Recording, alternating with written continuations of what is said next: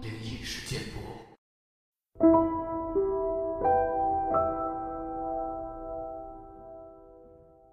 嗨，你好，欢迎来到今天的奇闻事件部，我是主播莫大人。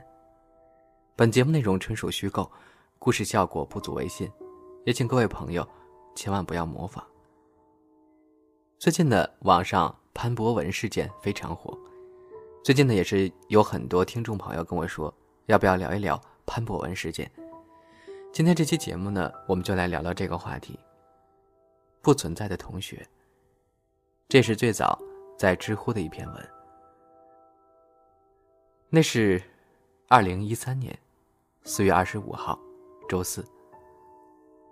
我永远不会忘记那一天，以及只存在于我记忆中的那位同学潘博文。我写出来的这些事儿，可能没有几个人会相信，包括家里人和朋友。他们说我因为学习压力太大受了刺激，甚至怀疑我精神分裂，以至于高考后的一段时间，我都在对现实的深深怀疑中度过。我是天津塘沽人，从小在海河边上长大，当下作为沪漂。在上海某互联网公司搞运维，过着九九五而索然无味的生活。今天八月十八号，正好是我记忆中潘博文的生日，便来倾诉一下。我高中在塘沽，某以素质教育而闻名的中学。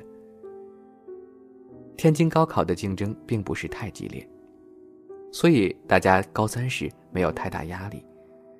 那天距离高考还有四十三天。上午第四节课是高三的最后一节体育课。五一假期后，课表还要做调整。我们的体育课是走班上的，每个人可以选择诸如篮球、瑜伽、武术等项目。所以在自己的项目里会遇到其他班的同学。我的项目是羽毛球。老师和学生们。最能打成一片。通晓日语和摄影，还是游戏王的铁杆粉丝。当天老师跟我们说了几句道别的话，又录了一段高考加油的视频，就让我们解散，自由活动了。一部分女生选择回教室复习，也有带羽毛球拍的留下来打球。毕竟高三遇上这样忙里偷闲的时光并不容易。我也带了羽毛球拍，准备和同班的同学小温来一局。如果我能回到那一天，一定会狠狠抽自己一顿，然后回教室上自习的。一开始我们在甬道上打球，没十分钟，觉得太晒了，就准备找个阴凉的地方继续打。然后就走到宿舍楼的前面。宿舍楼和食堂连在一块儿，自从全面走读之后，很久没人住了。十班的 L 君和潘博文，在宿舍过道的树荫下，打得正酣。潘博文是我初中同学，初中在三班，都是英语课代表。L 君呢，就是潘博文介绍我们认识的。我们简单聊了几句，然后我和小温打。L 君和博文继续打。后来小温嫌我手劲儿太大了，换成我和博文打，L 君和小温打。后来博文把羽毛球打歪了，球歪着掉进了宿舍地下室，露出地表的换气窗里面。主要是因为买了一个专业用球，挺贵的，一个球顶我早中的饭费了。我做出了一个至今都懊悔不已的决定。我去捡球了。要捡球，首先得进到宿舍楼里去。我们一开始没有抱太大希望，但鬼使神差的，那天楼并没有上锁，平时可都是锁死的。我用手一推就开了，里面一股凉风，还有发霉的味道扑面而来。潘博文主动提出去捡球，我也一口答应进去。L 君比较好事儿，一块跟过来。最后留下小温给我们看球拍。推门进去就是一堵墙，墙上写着住宿规定，落款是零三年。往左走就是一楼的宿舍，都是老式的木门，虚掩着。尽头是一个洗漱间，弥漫着一种类似氨水的味道。楼梯间在一个阴暗的角落里。进到楼梯间，里面不是很黑，正午的阳光正好能照进来。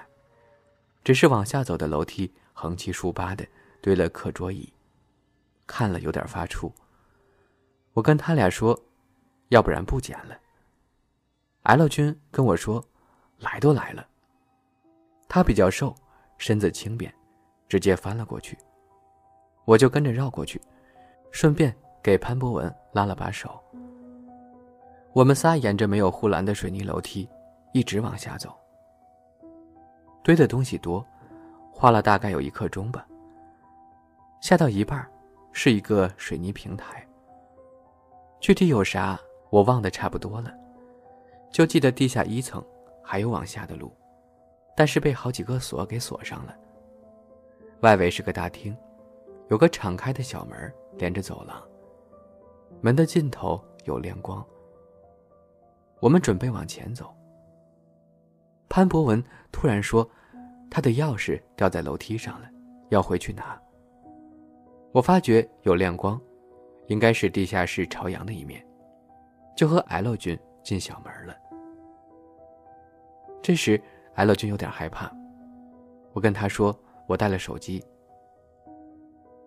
给他看在地下室的我小米二还有三 G 的信号呢。”我因为是学校门萨社的社长，这个社已经没了。去年暑假的时候来过学校，有门卫处 Z 博的电话。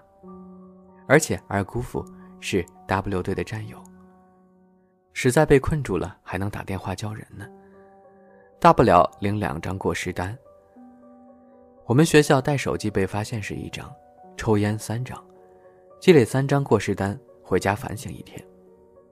五张得进档案留处分了。但是要高考了，学校也不会把我们怎么样的。L 君跟我进去了。我当时也不知道门里面是什么情况，光在前头，但就是没有方向感了。想退后也没得办法，反正这里不是我们吊球的地方。我们转向了，跟地下停车场一样空旷。我当时也不是恐惧了，就感觉热血上涌，跟 L 君说：“朝光跑吧。”我们不知道怎么跑过去的，尽头是楼梯。记得我们看到光亮时，就连滚带爬的往上走。我们从学校后门对着的那所小学的楼道里出来了。到室外的那一刻，我和 L 君顾不上什么了，大口喘气。旁边是一群小学生在出校门呢。现在应该是中午放学时间，我们就顺着学生和家长的人流出门了，连午饭都没顾得上买。直接从后门回学校了。进班呢，我看见小温。他说：“看我和 L 君不出来，就直接把我的拍子带回班里了。”我就问他：“潘博文的球拍呢？那可是李宁的，也挺贵的。”这时，他的举动把我吓到了。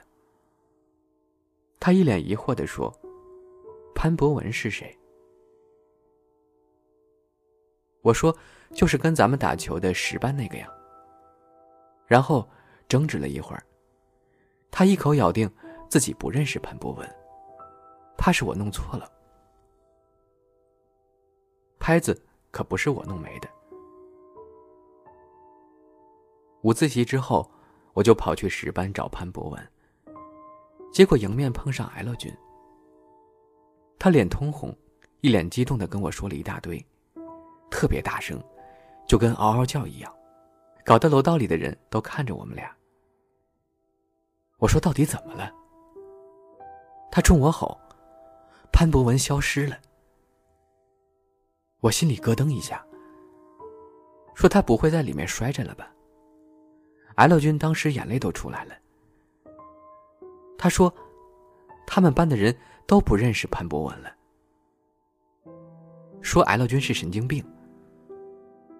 然后年级组长，某位老师正好路过，以为我们俩吵架了，就过来做和事佬。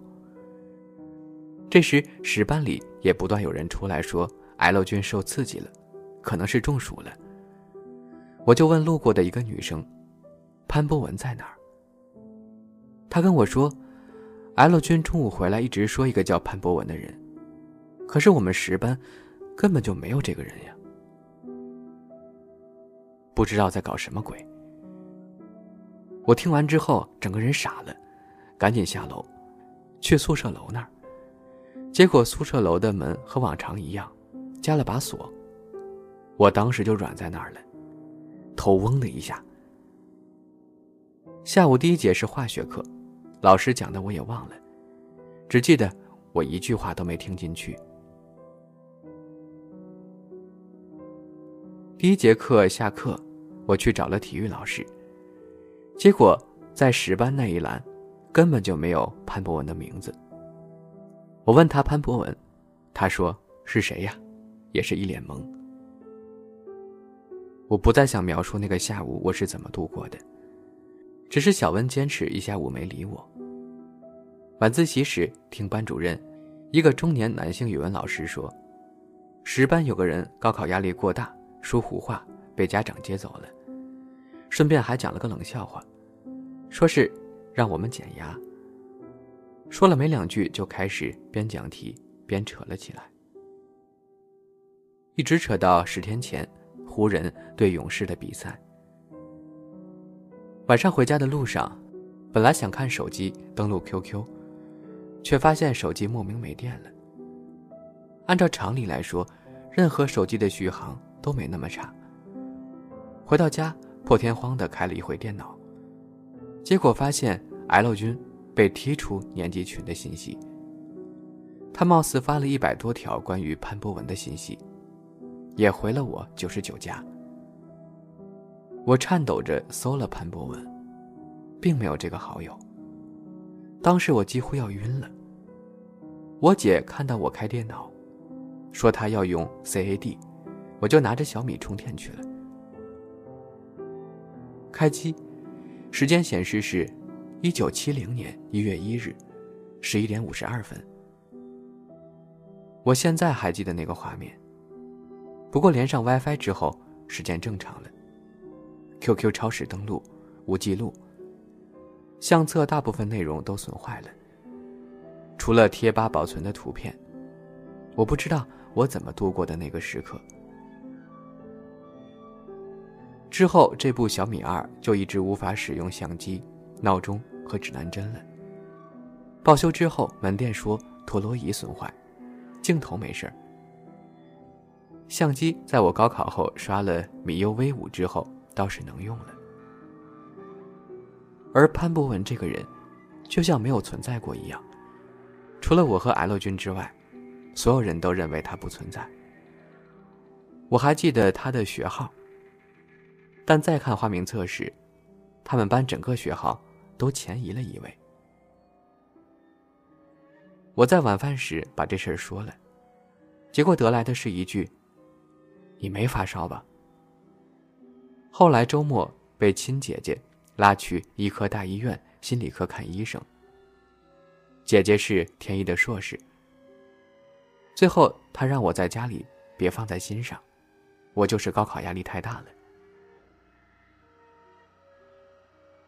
我之后的反应倒是平淡极了，只是不敢往十班门口凑。十班的班主任也来找过我，告诉我。L 君的情绪不稳定，不要贸然跟他接近。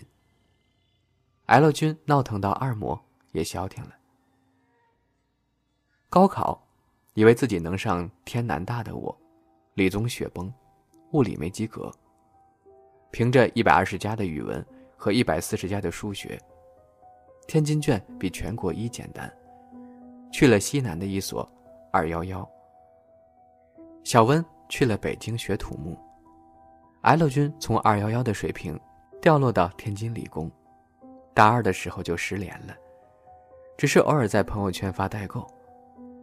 听周围人说，他被送去土澳深造了，而学校老师们都把他当做高考之前心态爆炸的反例。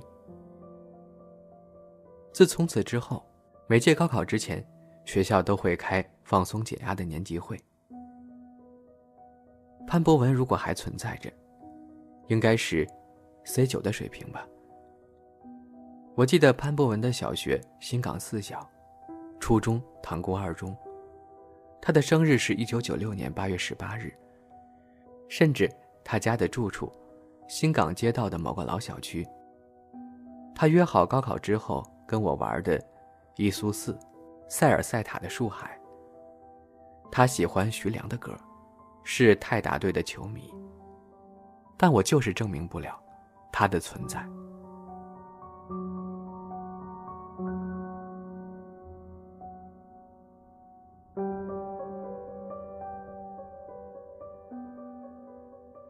说实话，之前分享过很多平行时空的故事。但是这个故事真的太真实了，让我几度读到头皮发麻。不知道各位听众朋友听完这个故事之后会怎么想呢？你会相信这个世界真的有平行时空的存在吗？他的小米手机曾经显示过一九七零年，难道说这个叫潘博文的同学被带回了一九七零年的世界吗？也许很快就会有那个时候的文献记录吧，有一个从未来穿越回去的人，他就叫做潘博文。拭目以待吧。好了，今天这期节目呢就分享到这儿了。